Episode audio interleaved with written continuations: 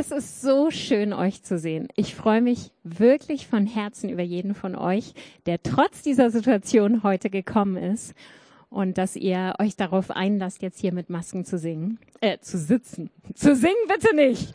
Keine Verwirrung stiften, Tanja. Also ich finde, ich habe es richtig gut. Ne? Beim Lobpreis durfte ich ohne Maske sein. Jetzt bei der Predigt darf ich ohne Maske sein. Ich genieße das heute mal.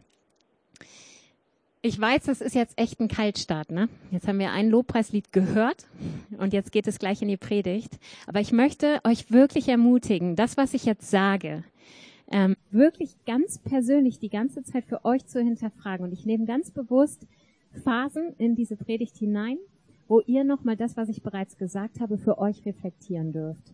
Und so wollen wir versuchen, Predigt und Lobpreis wirklich zu so einem roten Faden zu machen. Wir sind nach wie vor in unserer Predigtreihe auf den Spuren des Lichts. Dazu hat ja äh, Joe begonnen und dann hat Joel dazu gepredigt. Ähm, und ich finde, Sarah hat das so schön da auf die Wand geschrieben, oder? Also ich muss ständig auf die, diese Tafel schauen. Ja, genau, ihr könnt da mal einen Applaus für geben. Ich habe sie gefragt, wie lange sie daran gesessen hat. Zwei Stunden hat das, oder sogar zweieinhalb Stunden hat das gedauert. Und ihr könnt euch vorstellen, wenn die irgendwie auf dem Boden lag, sie konnte ja nicht auf die Tafel draufsteigen, ja, also sie musste die ganze Zeit so darüber gebeugt arbeiten. Das war also ein Kunststück und ich finde, es sieht richtig schön aus. Und diesen Vers, äh, der taucht ja jetzt immer wieder in Predigten auf, den möchte ich auch diesmal an den Anfang meiner Predigt stellen. Johannes 1, Vers 9. Ich habe ihn jetzt mal aus der Elberfelder rausgenommen.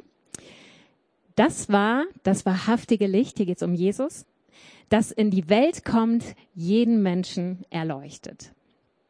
Joel hat ja letzte Woche ziemlich viel auf dieses wahre Licht geschaut. Warum ist Jesus das wahre Licht? Warum ist er das Licht schlechthin für uns?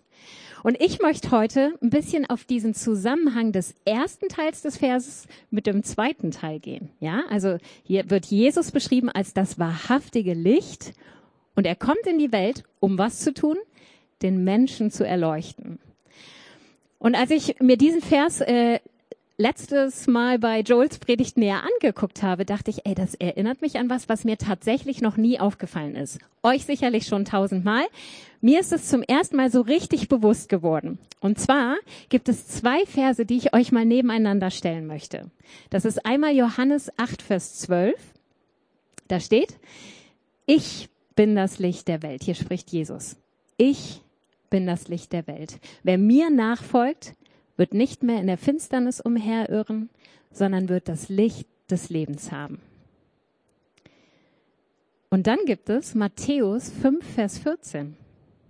Da sagt Jesus, ihr seid das Licht der Welt.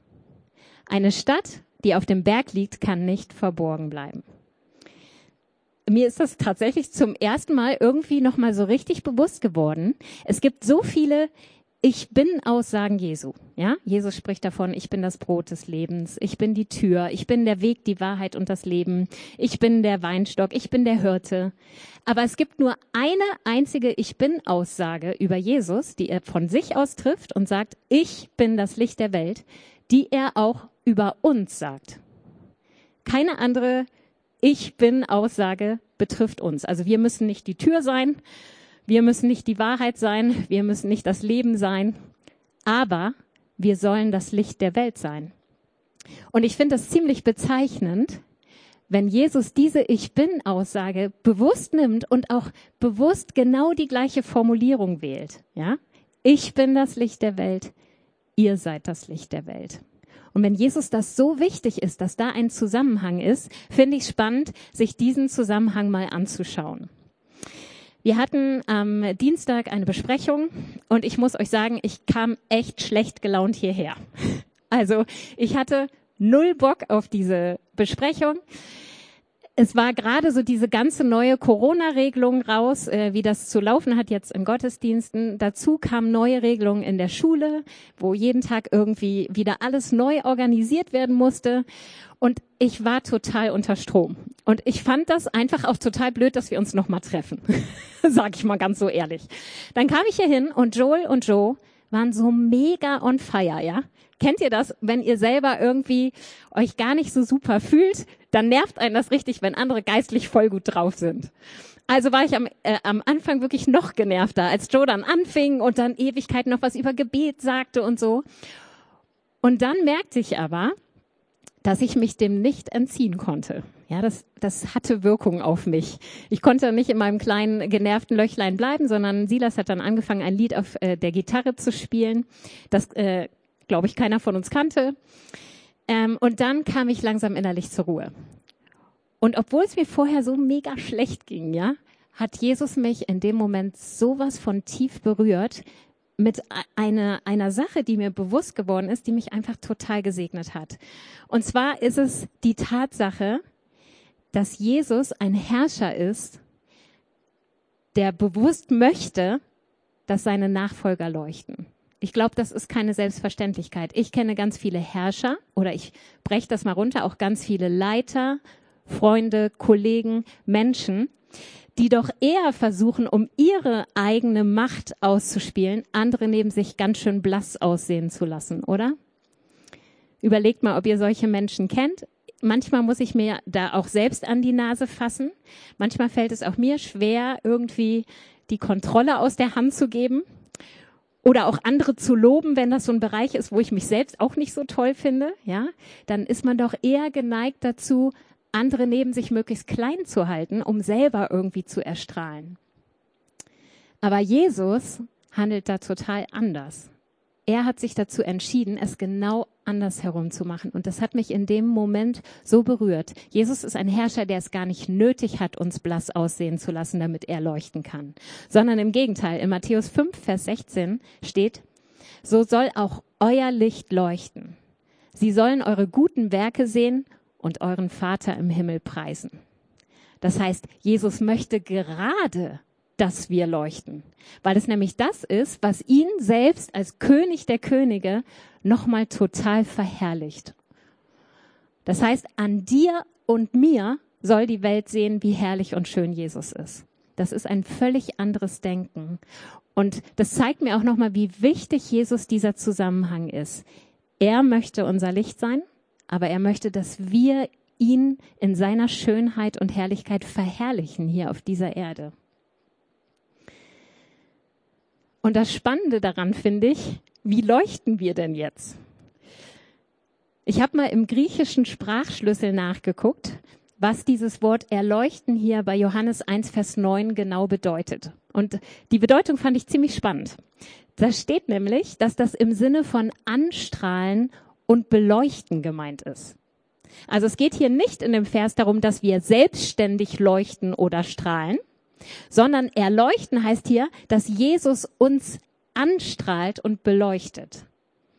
Das heißt, die eigentliche Lichtquelle ist und bleibt Jesus. Und wir beginnen erst dann zu leuchten, wenn er uns anstrahlt. Das ist so ein bisschen wie bei Sonne und Mond, ja. Der Mond an sich strahlt nicht, aber weil er von der Sonne das Licht reflektiert, sehen wir ihn und können sein Licht wahrnehmen. Das heißt, kannst du dich selbst anschalten? Nein, kannst du nicht.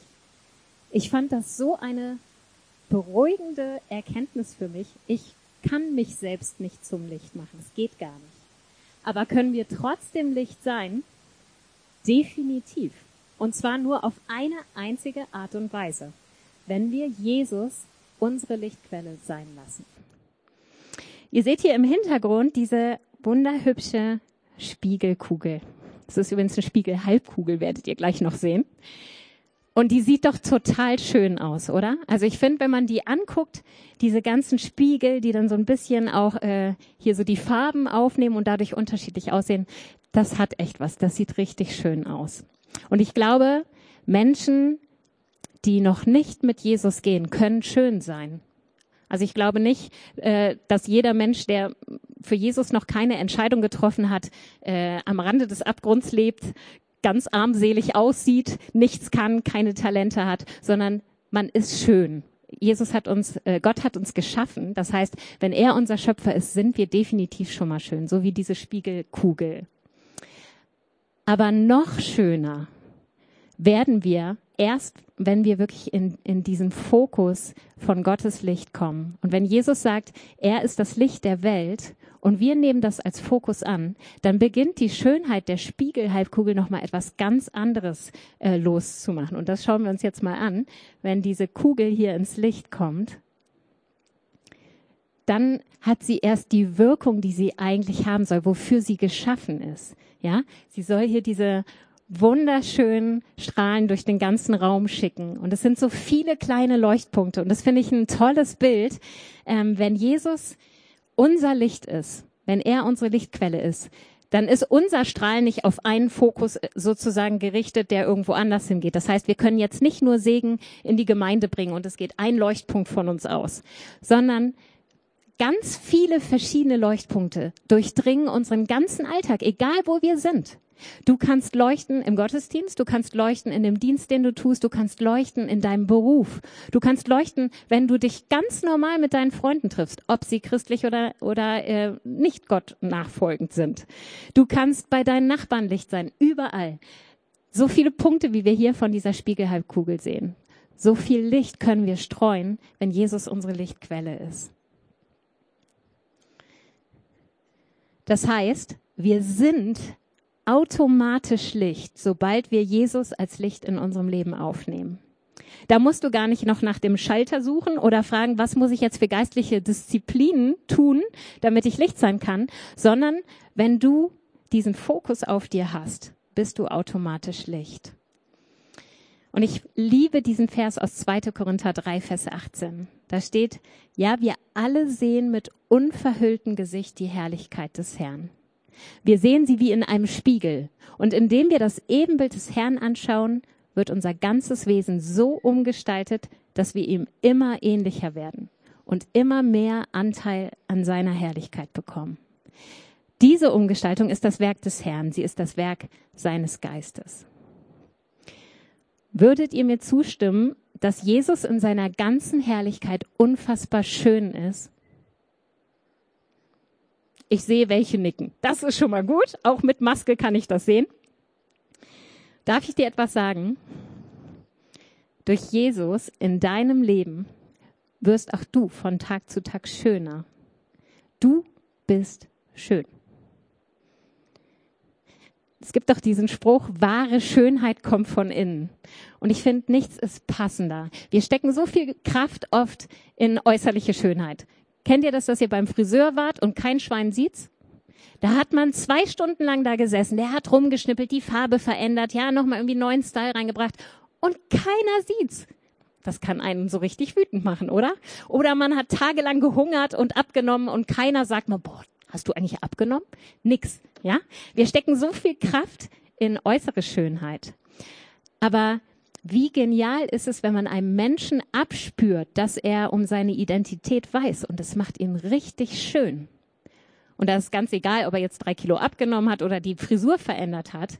Er ist von innen, hat er so eine Strahlkraft. Und da sind so viele Dinge, die Jesus in uns tut, die dich schön machen, die dich richtig schön machen. Das ist einmal eben dieses Erfassen, wer wir in Jesus sind. Je klarer uns das vor Augen stellt, steht, desto sicherer können wir darin agieren, zu wissen, wir sind Kind Gottes, wir sind erlöst durch Jesus und wir können so wirklich als Licht uns empfinden. Und das macht etwas mit unserer Strahlkraft. Genauso dürfen wir erleben, wie ähm, Jesus Stück für Stück in unserem Leben Lügen aufdeckt. Und Lügen machen nicht schön. Es gibt so viele Lügen, die wir uns selbst sagen, die uns so klein halten und die machen uns alles andere als schön. Aber wenn du dann erlebst, dass Jesus diese Lügen aufdeckt und dich davon befreit, wirst du automatisch schöner, weil du diesen Lügen nicht mehr glauben und auch dadurch nicht mehr danach handeln musst. Das heißt, dein Handeln wird ein völlig anderes, befreites. Genauso können wir erleben, ähm, wie Jesus uns von Verletzungen oder von Hass, von Bitterkeit befreit. Und auch das macht hässlich. Kennt ihr so richtig verbitterte Menschen? Denen sieht man von außen an, dass sie so viel Wut mit sich rumtragen, die niemals irgendwie sie losgelassen hat.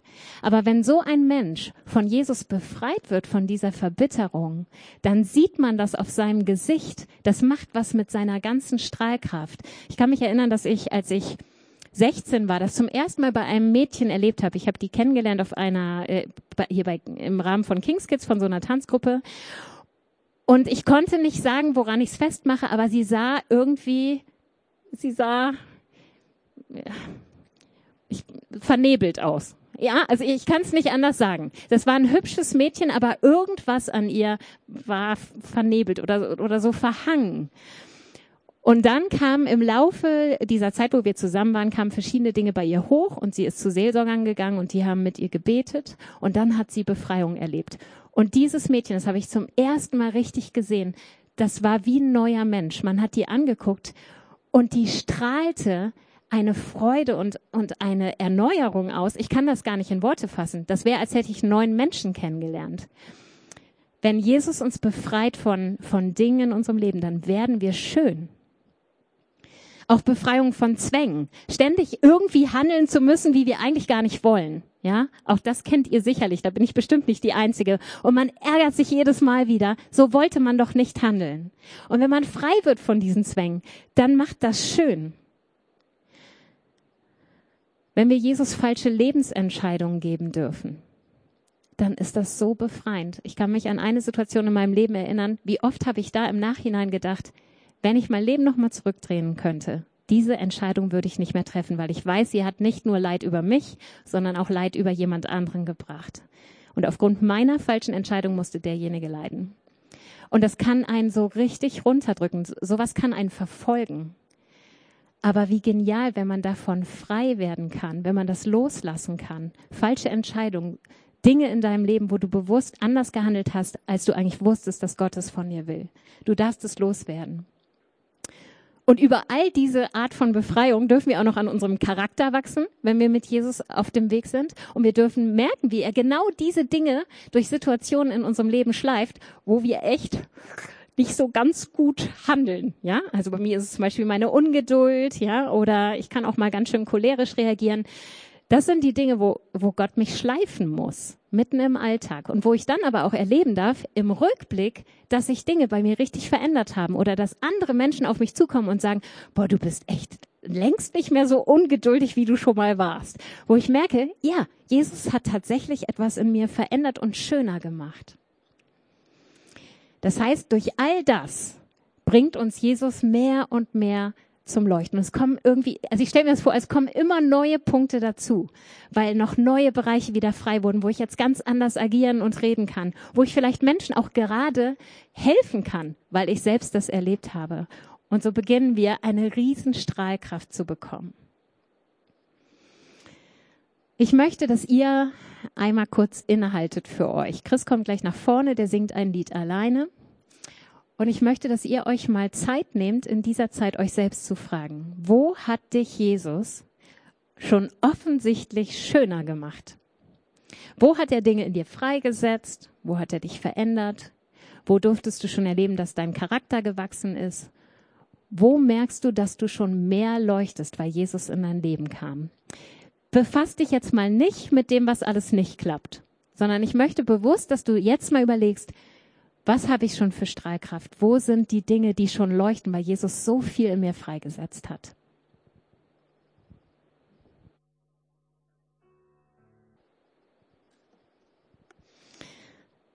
Das ist doch genial, oder? Dass Jesus uns schön machen möchte. Ich finde, es ist so etwas Befreiendes und ich erlebe das in meinem Leben als totales Geschenk. Jesus sagt nicht, ihr seid das Licht der Welt und dann müssen wir uns irgendwie verbiegen, um leuchten zu können oder um irgendwie auch nur aufzufallen, denn wir sollen ja leuchten, um ihn zu verherrlichen. Das klingt wie eine mächtige Aufgabe.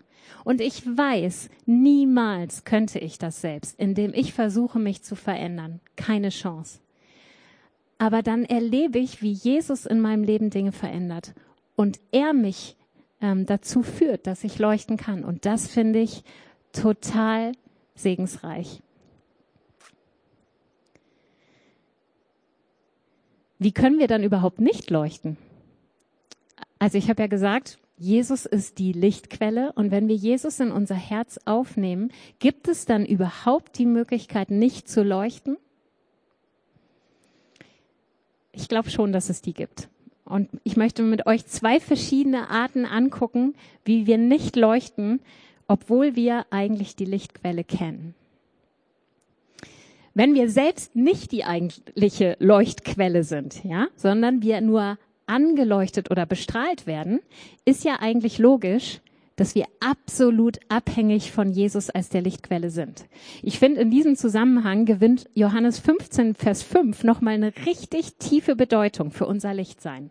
Da sagt Jesus, ich bin der Weinstock, ihr seid die Reben. Wenn jemand in mir bleibt und ich in ihm bleibe, trägt er reiche Frucht. Ohne mich könnt ihr nichts tun. Und ich beziehe das mal auf das wahre Licht. Ohne das wahre Licht als Fokus in unserem Leben können wir nicht leuchten. Es geht nicht, denn ich habe ja schon gesagt, wir aus uns heraus leuchten nicht, sondern wir werden angestrahlt durch das Licht Jesu.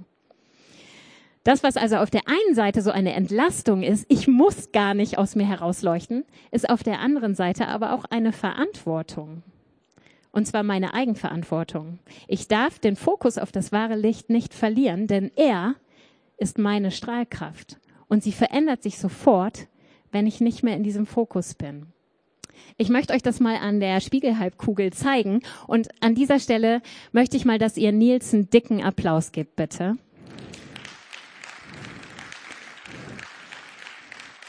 Also ich muss ja mal sagen, mich hat das letztes Mal bei Joels Predigt schon echt berührt. Ja, ich bin für sowas wirklich richtig offen. Und als dann Nils mit dem Licht die Predigt unterstützt hat, hat das Wahrheiten in mir nochmal richtig zum Fühlen gebracht, ja. Und dafür bin ich Nils so dankbar. Deswegen wollte ich das unbedingt in meiner Predigt auch. Und das sieht alles immer so leicht herstellbar aus. Aber Nils hat jetzt wirklich, ich glaube, zwei Stunden heute Morgen dran gesessen, um das alles vorzubereiten. Das sieht man immer nicht, ne? Also, von daher vielen, vielen Dank, Nils. So sind wir perfekt in dem Lichtfokus. Aber manchmal passiert Folgendes in unserem Leben. Wir verlieren den Fokus auf Jesus. Und man sieht sofort, was passiert. Die Strahlkraft nimmt deutlich ab. Vielleicht nicht ganz, aber deutlich. Und das ist oft, ich lasse die mal so, das ist oft ein schleichender Prozess. Das ist nichts, wofür wir uns entscheiden, so, hab jetzt mal keinen Bock mehr. Ich glaube, das würde keiner von uns sagen. Es sei denn, er steckt in einer tiefen Glaubenskrise. Aber normalerweise wollen wir doch im Fokus von, von dem Licht Jesu sein. Das sind schleichende Dinge und die sind uns überhaupt nicht bewusst oft oder werden uns recht spät oft bewusst.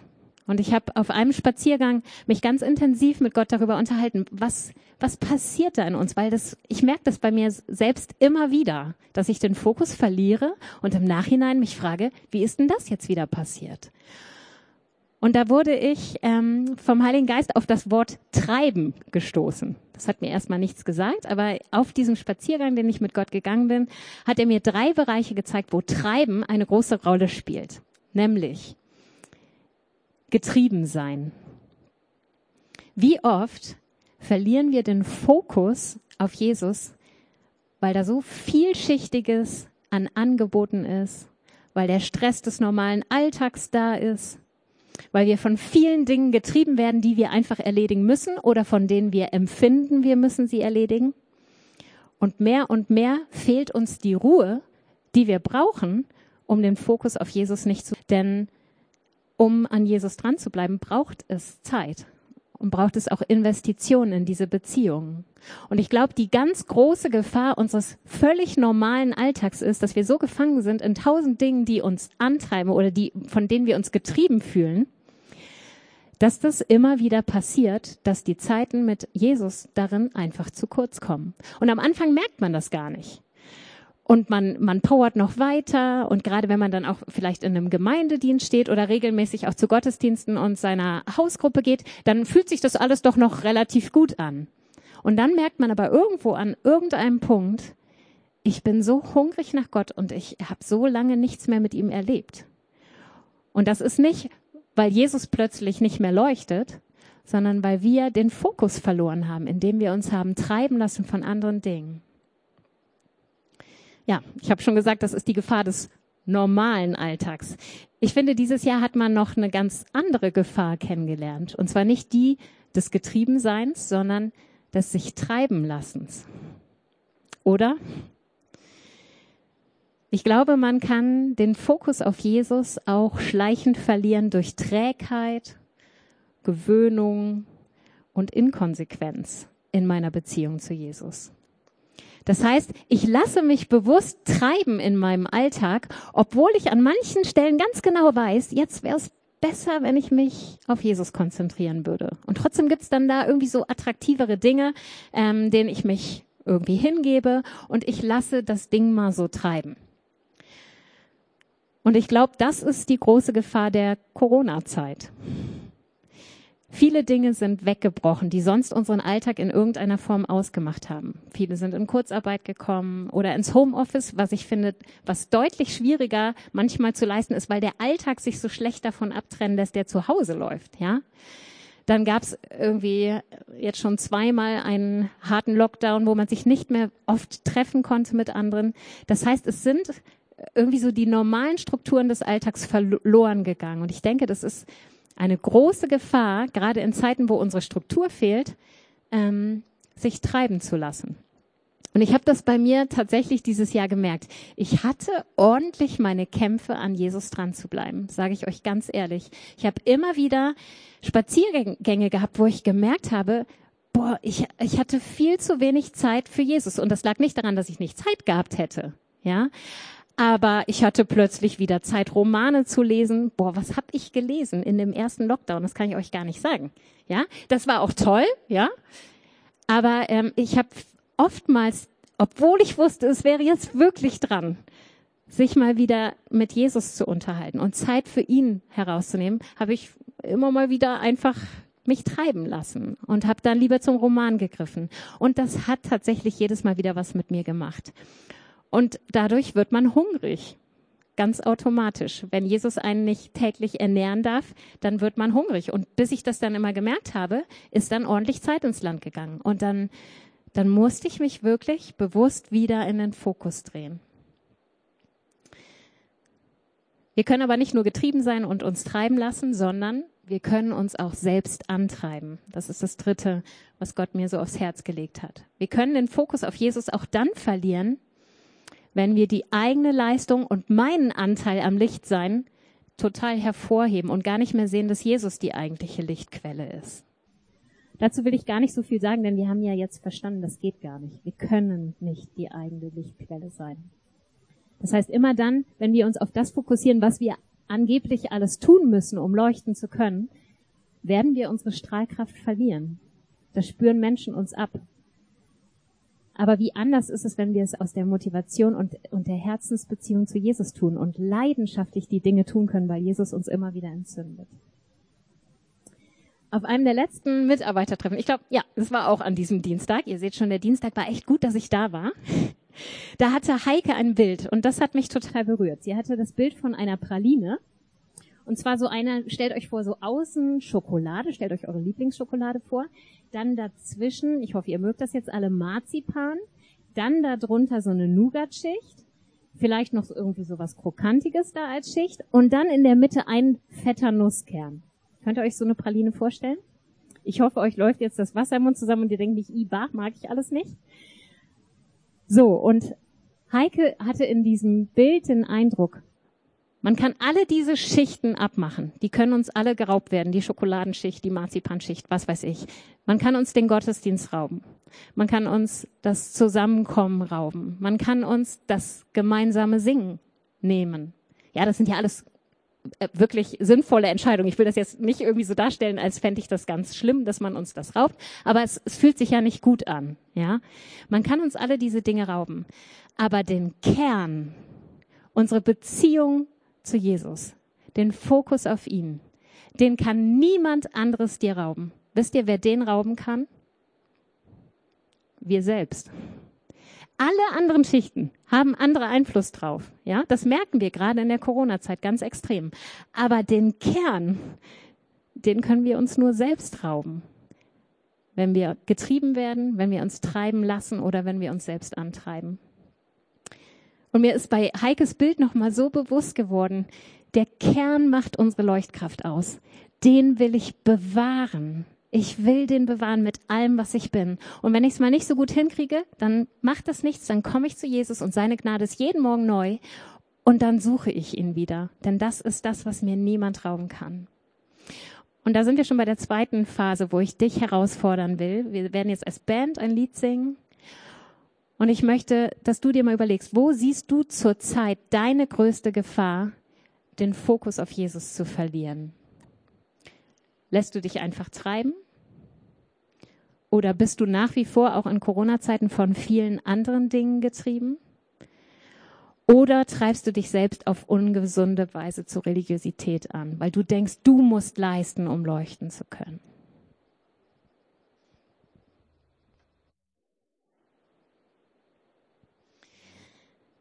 Weil unser Herz ja dafür schlägt, dass wir im Licht sein wollen, drehe ich mal die Spiegelhalbkugel wieder, ne? Ich glaube, dass Gott uns wirklich herausfordern möchte, immer wieder zu gucken, wie stark ist er unser Fokus? Wie stark sind wir in seinem Licht? Und da, da dürfen wir uns einfach ganz aufrichtig vor ihm immer wieder überprüfen und ihn auch bitten, dass er durch seinen Heiligen Geist uns Momente zeigt, wo es so dringend notwendig ist, dass wir auf, auf Verhaltensweisen von uns auf, äh, was habe ich denn, das Verb, aufmerksam werden, danke, genau, die für uns eine Gefahr darstellen. Ich habe ja gesagt, es gibt zwei Formen, wie wir nicht leuchten können. Die eine ist, dass wir den Fokus verlieren. Ich glaube, das ist ziemlich klar. Die andere hat mit Matthäus 5, Vers 15 zu tun. Da steht, man zündet auch nicht eine Lampe an und setzt sie unter den Scheffel, sondern auf das Lampengestell und sie leuchtet allen, die im Hause sind. Scheffel ist ja ein Wort, das benutzen wir nicht mehr. Ich ähm, habe mir mal Bilder davon zeigen lassen. Das war früher so ein Getreidemaß, also so ein, so ein Behälter, in dem das Getreide gemessen wurde. Und das könnt ihr euch vorstellen wie so eine Riesenschale, wie so ein Riesenbehältnis, was man dann im Prinzip über eine Lampe stülpt, so wie es hier in einem Vers steht, damit sie nicht mehr nach außen strahlen kann. Für mich ist das ein Bild für etwas anderes als das, was wir eben hatten. Eben ging es darum, dass wir den Fokus verlieren, uns wirklich aus diesem Licht herausdrehen. Aber ich glaube, es gibt auch bestimmte Bereiche, wo wir eigentlich leuchten, aber wo sich etwas davor schaltet, dass unsere Leuchtkraft nicht mehr so ist, wie sie sein soll, so wie das hier mit dem Scheffel dargestellt ist. Ihr kennt alle ähm, dieses, dieses Sprichwort, stell doch dein Licht nicht unter den Scheffel. Das kennt jeder, auch wenn er den Bibelvers nicht kennt. Darauf beruht das übrigens. Und die wichtige Frage ist, wovor warnt die Bibel uns hier eigentlich? Was soll das bedeuten? Was sind Dinge, wo wir unser Licht sozusagen unter den Scheffel stellen? Chris, du darfst mal äh, deines Amtes walten. Ja, jetzt wird spannend, ne? So, das Ding muss nach vorn.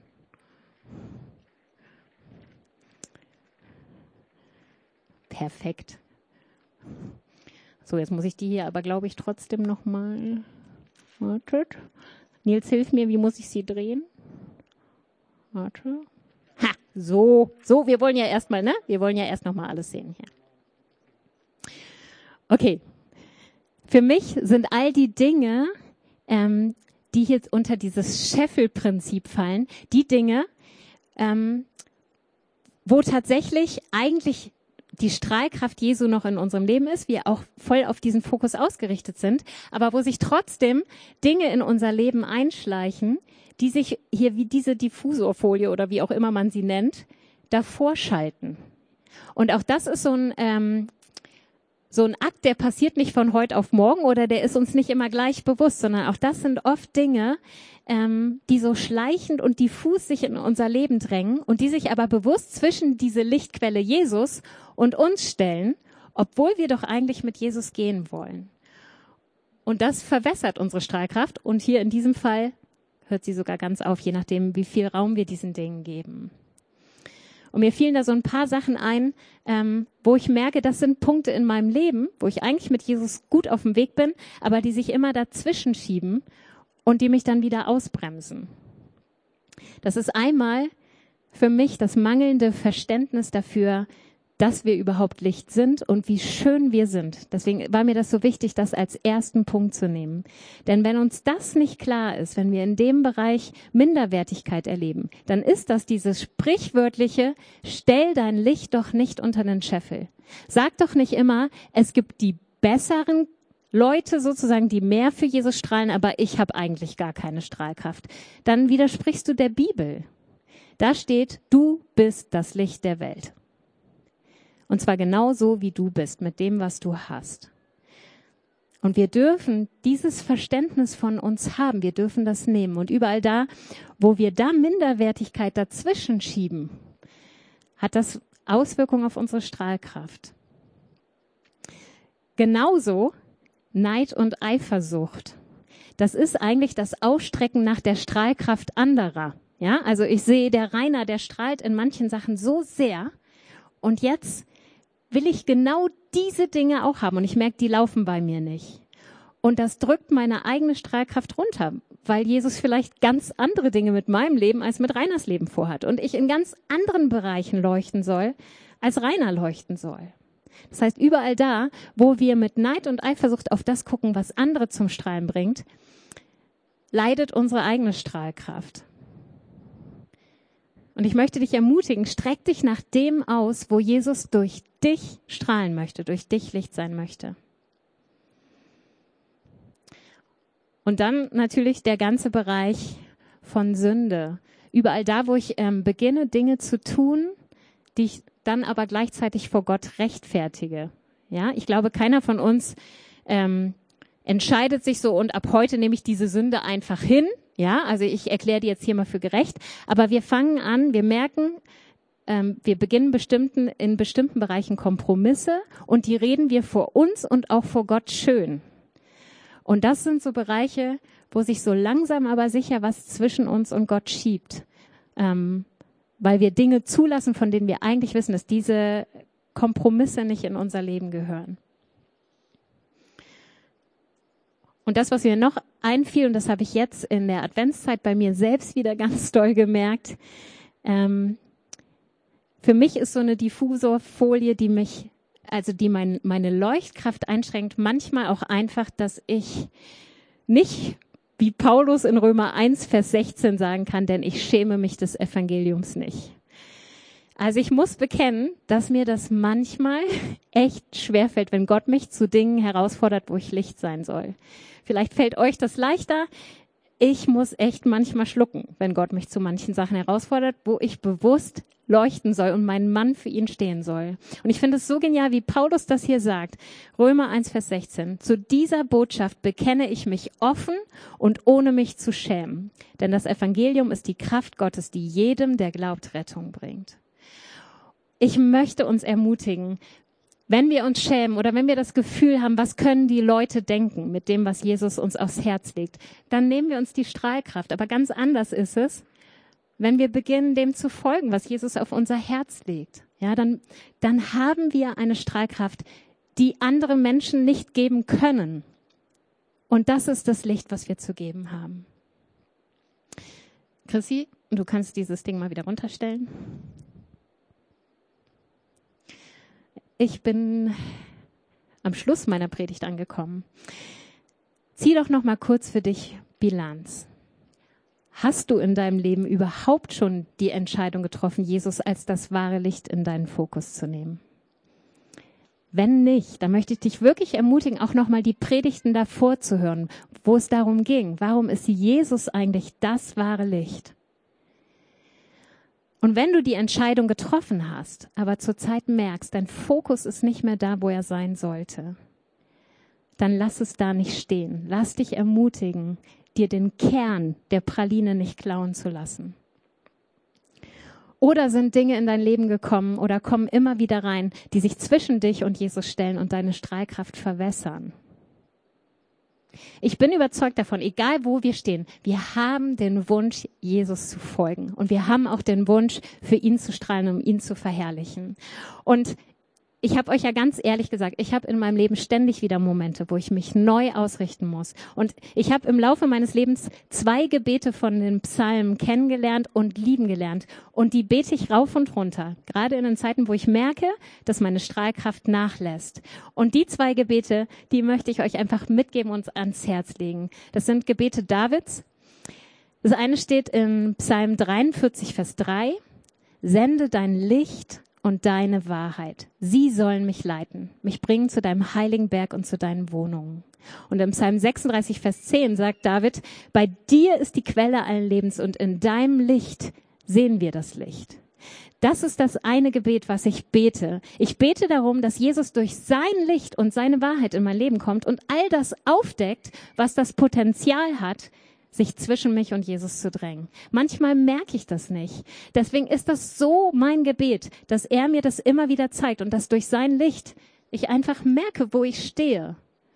Und das ist ein aufrichtiges Gebet, das Gott gerne beantwortet. Und das andere Gebet, das beruht auf Psalm 51, Vers 12.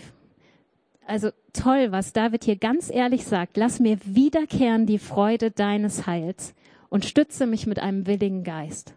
Hier gibt David zu, dass er nicht immer Freude an der Nachfolge hatte. Und dass er auch nicht immer einen willigen Geist hatte, also einer, der wirklich bereit war, Gott zu folgen. Aber er betet und ringt darum, das zu haben. Das heißt, das ist das zweite Gebet. Lass dich von Jesus nicht wegtreiben, weil bestimmte Dinge zur Gewohnheit geworden sind, sondern bete um immer wiederkehrende Freude daran, was Gott in deinem Leben schon getan hat und was er alles in deinem Leben noch tun will. Und bete um einen Geist, der Jesus gerne und mit Leidenschaft folgt. Und wenn wir diese Gebete aufrichtig vor Gott sprechen, dann ist das der beste Schutz, uns immer wieder von Jesus in, in den richtigen Fokus rücken zu lassen und eine Strahlkraft zu kriegen, die enorm ist. Und ich möchte euch ermutigen, dass ihr an dieser Stelle nicht einfach aus dem Gottesdienst rausgeht, sondern dass ihr guckt, welches dieser Gebete trifft mich mehr zurzeit. Und das wirklich jetzt nochmal festmacht. Wir haben jetzt nochmal zwei Lobpreislieder, das heißt, ihr habt auch Zeit für euch zu beten und dann auch innerlich wieder in den Lobpreis mit einzusteigen. Und dann macht was fest vor Gott.